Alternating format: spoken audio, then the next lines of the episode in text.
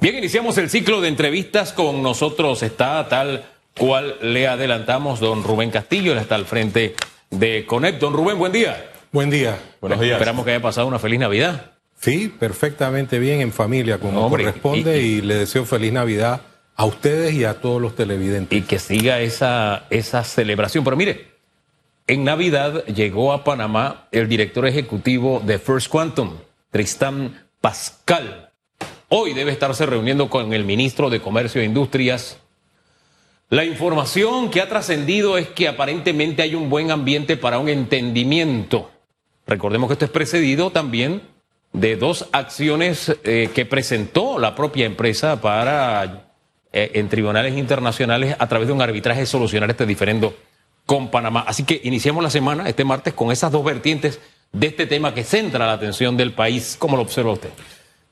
Bueno, nosotros en el Consejo Nacional de la Empresa Privada hemos dicho en forma sostenida que sería bueno para Panamá que ambas partes lleguen a un acuerdo y que ese acuerdo obviamente genere beneficios sustanciales al país y que determine eh, en el mundo la imagen concreta de que en Panamá existe una plataforma que produce confianza, que hay seguridad jurídica, que se respetan eh, las acciones legales y que se manejan con transparencia eh, y que además se manejan de forma expedita, que es un vicio que ha iniciado todo este viacrucis.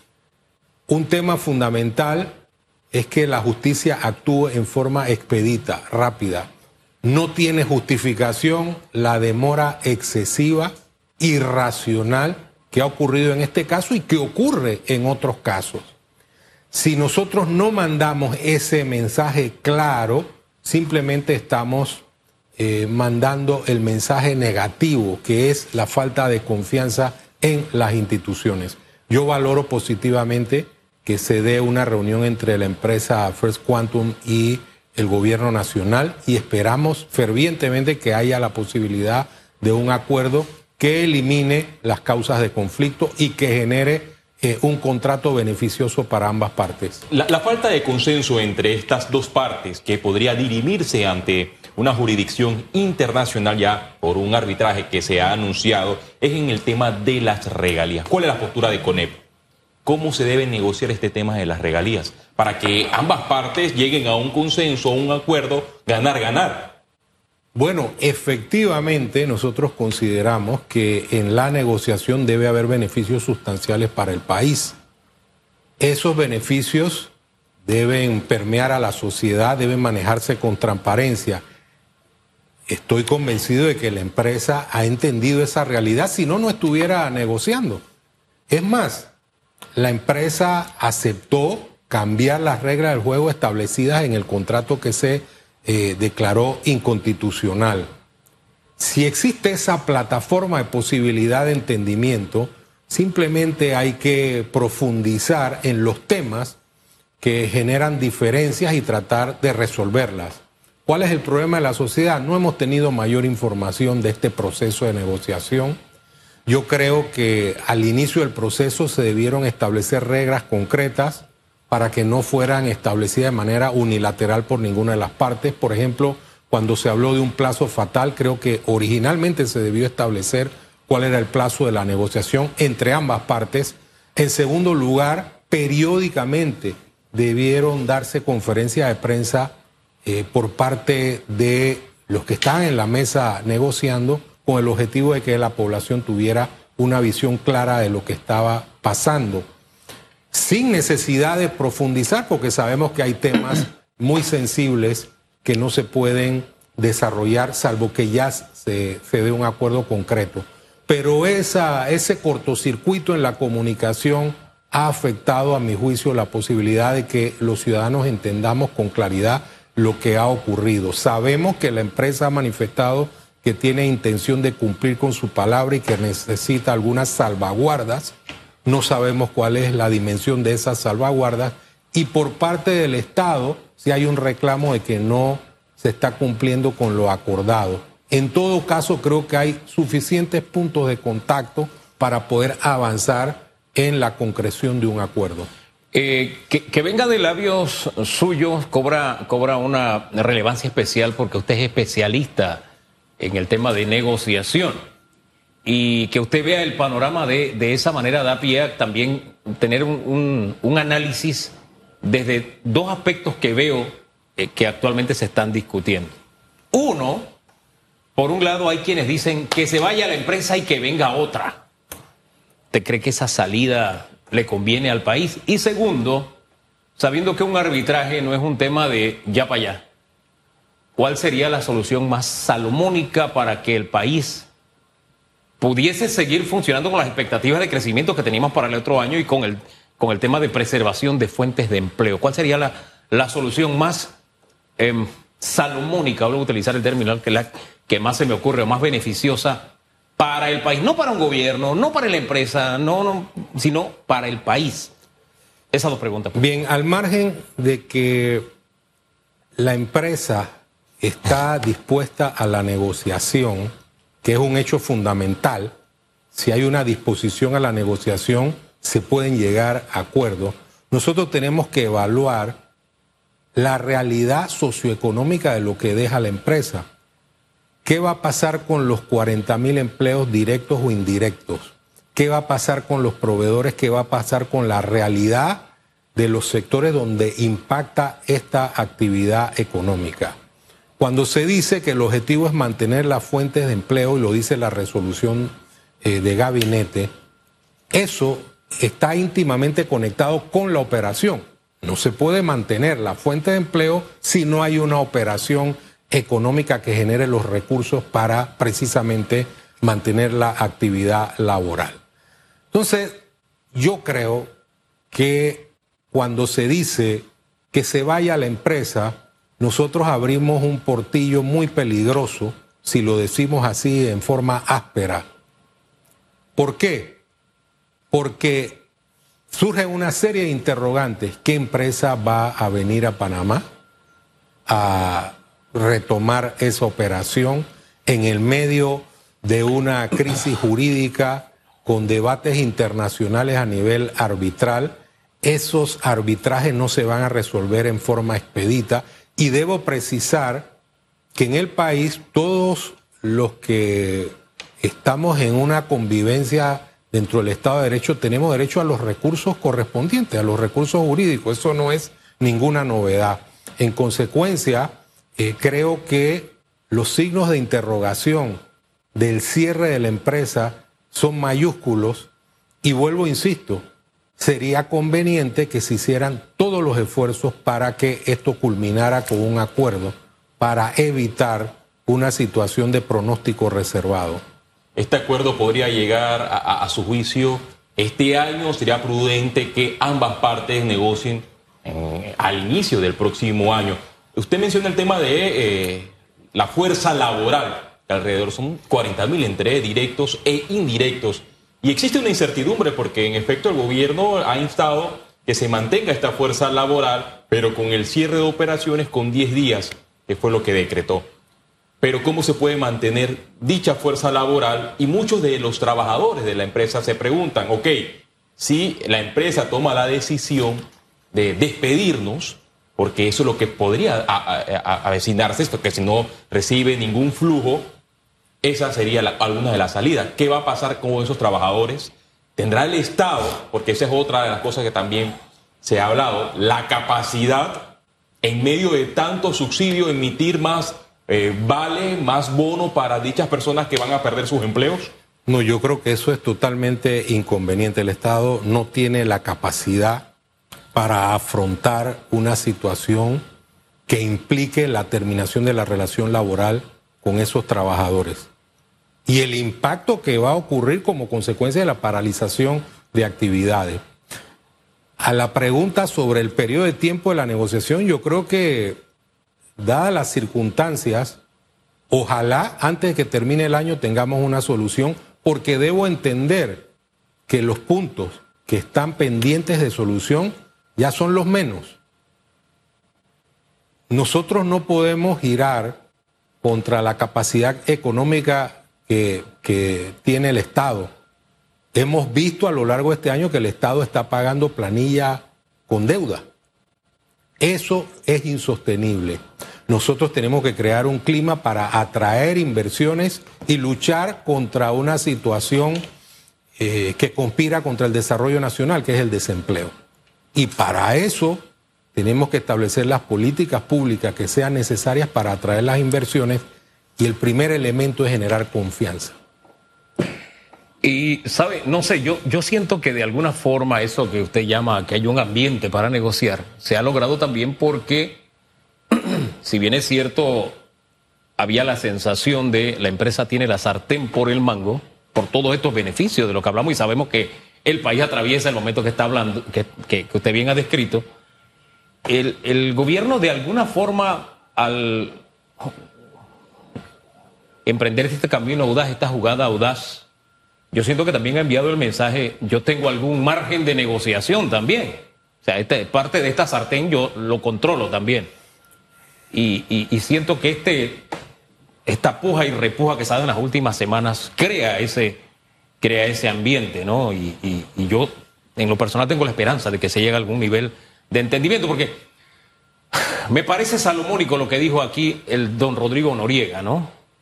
Sí, que haya una moratoria en el tema minero, pero ya las concesiones dadas que, que funcionen, porque no podemos ahora de repente cierren todo y ¿qué hacemos con la gente que trabaja ahí? Porque es muy fácil decir cierren todo y que se vayan si tu pan no depende de eso, ¿no? Por, por, por, por hablar solamente de un aspecto, ¿no? Y creo que el aspecto humano es, es muy importante. Ahora, dentro de todo esto, también eh, este fin de semana nos desayunamos la salida de una franquicia la franquicia de Pizza Hut sale del escenario.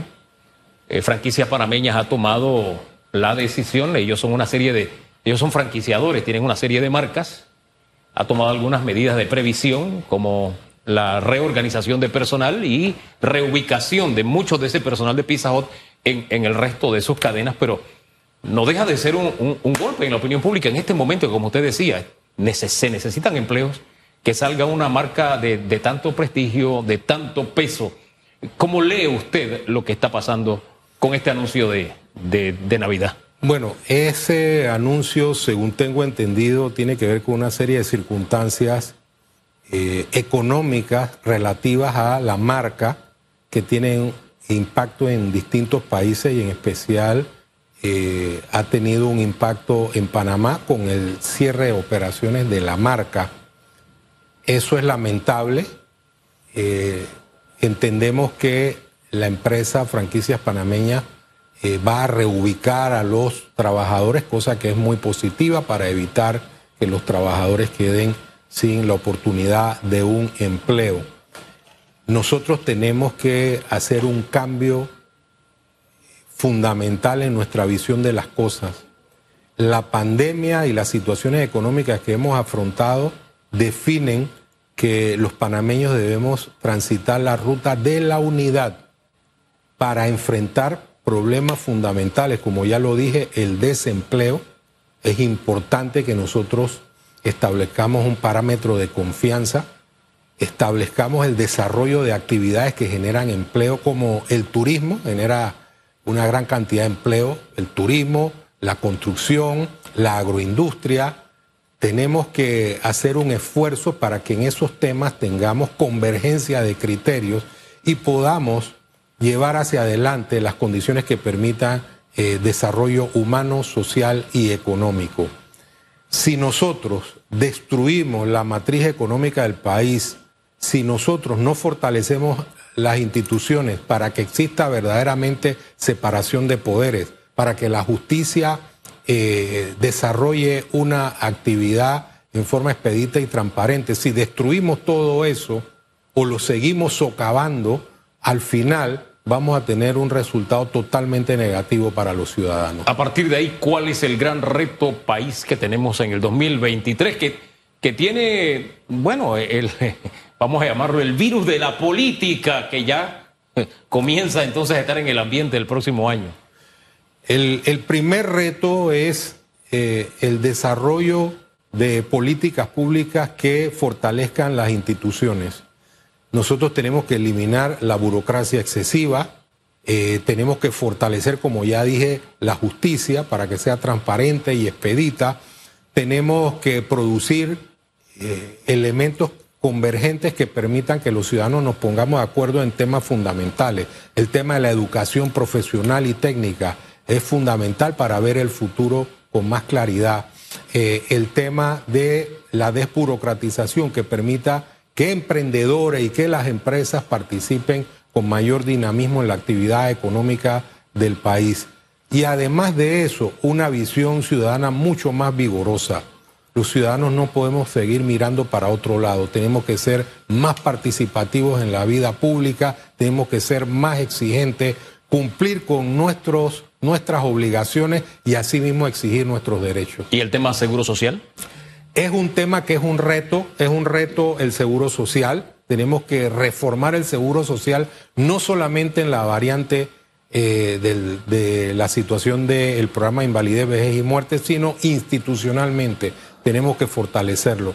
Tenemos que preservar nuestro grado de inversión, ese es un reto eh, fundamental. Si nosotros perdemos el grado de inversión, vamos a tener muchas dificultades. Eh, y además de eso, vuelvo, insisto, una visión de unidad nacional en los temas convergentes. Si nosotros utilizamos eh, aquella visión de destruir el país por razones suciamente políticas, entonces no vamos a poder eh, lograr un país mejor para todos los panameños. En el tema del año 2023, por ejemplo, sectores le han recomendado al gobierno la austeridad, que al principio de la pandemia el presidente Laurentino Cortizo señaló que iba a implementar un plan de austeridad con la reducción de funcionarios. Pero aquí eh, tengo el último informe que emitió eh, el MED con relación a la deuda pública y el mismo ha ascendido en el periodo del el presidente Laurentino Cortizo alrededor de 18 mil millones de dólares. En total tenemos una deuda pública que supera los 45 mil millones de dólares. ¿Cómo ve el CONEP esta cifra? La austeridad es fundamental no solamente para afrontar un periodo de crisis, debe ser consustancial con la actividad pública, es decir, debe ser permanente. Nosotros debemos manejar los recursos del Estado eh, con una sensibilidad nacional, pensando en todos los panameños, no pensando en los intereses específicos de determinados funcionarios. Eh, tenemos una preocupación por el tema de la deuda sin embargo, también tenemos optimismo, es que si aquí se dan las condiciones o las políticas públicas eh, que conduzcan a que haya confianza, a que se desarrolle la actividad empresarial con más libertad, nosotros vamos a poder solventar este momento difícil que vive la economía de Panamá y la economía del mundo. Tenemos también retos que tienen que ver con situaciones que nos vienen del extranjero, como es la subida de las tasas de interés. Todas estas cosas tenemos que enfrentarlas con, lógica, con racionalidad y siempre pensando en construir eh, un país diferente. Si nosotros seguimos la misma ruta del clientelismo, eh, de las políticas públicas que no se cumplen, de las leyes que quedan en el camino y que nadie las acata, si seguimos esa ruta, las oportunidades inmensas que tiene este país no las vamos a poder aprovechar. Es hora de que hagamos un alto en el camino y que miremos al, futuro con otra visión, con la visión de las cosas grandes, con las cosas que son necesarias para hacer que este país evolucione positivamente. Oye, y son retos e-, enormes y más aún que nos acercamos a un periodo electoral donde algunos políticos se olvidan de su trabajo para pensar en el tema de la reelección. En el tema de la Caja de Seguro Social, hace meses cuando se le preguntó a una alta figura del gobierno qué iba a suceder para solucionar esta crisis que preocupa a los panameños, no solo a los pensionados, hablaba de que no existía un capital político. ¿Puede existir ese capital político paralelo al periodo electoral? Fíjense, los temas hay que abordarlos con carácter y determinación si hay un problema que está definido, y en eso todos estamos de acuerdo, el tema del déficit del programa de invalidez, vejez y muerte eh, está definido con claridad. Todos estamos de acuerdo en que hay un problema. El tema radica en el debate sobre las soluciones. Hay que asumir con carácter el problema.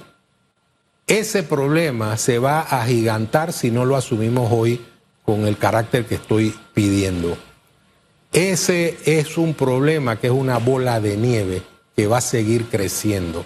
Entonces sería absurdo que hoy estemos haciendo equilibrio y buscando eh, subterfugios para señalar que eso lo dejaremos para más adelante, como siempre se ha hecho. Hay que buscarle una solución y la solución pasa por hacer un debate que arribe a resultados concretos que resuelvan el problema.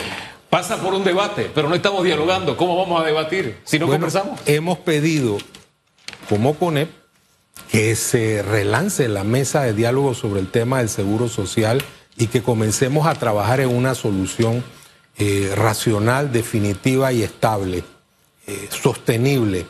Si no lo hacemos, simplemente estamos mirando para el otro lado y al final no estamos pensando en el país. Señor Castillo, inicia un nuevo periodo legislativo a partir del 2 de enero. El presidente Laurentino Cortizo enviará un mensaje a la nación. ¿Qué usted espera de este mensaje del presidente? Bueno, esperamos con toda claridad, en primer lugar, que el presidente haga un resumen de su gestión hasta este momento, sabiendo que vamos a entrar en el periodo electoral. El presidente debe estar por encima de esa situación de debate político, debe gobernar, debe afrontar los temas fundamentales, los retos que tiene el país, eh, debe comunicarse más con la, con la sociedad y, debe enfrentar con decisión esas situaciones que pueden ser eh, potencialmente volátiles para el futuro de la nación. Cuando salen las leyes, disculpe, don Félix, de la Asamblea, yo siempre digo, miremos bien la palabra y busquemos el significado de la palabra, ¿no? Porque, porque uno quisiera un mensaje presidencial con ciertas características, pero la ley establece un informe y por lo general, cuando vienen estos informes de los presidentes, hablan de todo lo que han hecho y de lo que pretenden seguir haciendo, más que un mensaje donde uno espera un balance de la realidad, ¿no? Yo no sé, no. Dentro de la realidad está el trabajo que ha hecho el gobierno, eso forma parte de la realidad, pero esa no es toda la realidad. De ahí que a veces queda un sentido, a veces como de desazón cuando uno escucha los mensajes presidenciales, porque más que mensajes son informes a la nación, informes de lo que está haciendo un gobierno, que si uno le sigue la pista, pues semanalmente está saliendo un informe. Entonces se va a repetir lo mismo que sale en los informes y un poquito la continuidad del reporte, del reporte anterior. Eso, eso nos plantea un poco las limitaciones legales y constitucionales que tiene nuestro sistema y hay otro reto que venimos hablando desde hace ya décadas y no asumimos como país. Y es que se necesita una norma constitucional más de acuerdo a los tiempos, ¿no? Yo recuerdo un presidente siendo candidato que dijo que los presidentes aquí eran emperadores, por lo tanto había que quitarles poder, ¿no? Fue el señor Martinelli cuando era candidato. De entonces ahora siguen teniendo los mismos poderes, o sea, siguen siendo emperadores. Ese otro gran reto que tenemos desde hace tiempo. Ha llegado el momento, lo seguimos posponiendo. ¿Qué hacemos con esto? Bueno, en CONEP hace también mucho tiempo se planteó una reforma constitucional una serie de temas que son muy puntuales y que ayudarían a mejorar el funcionamiento del Estado.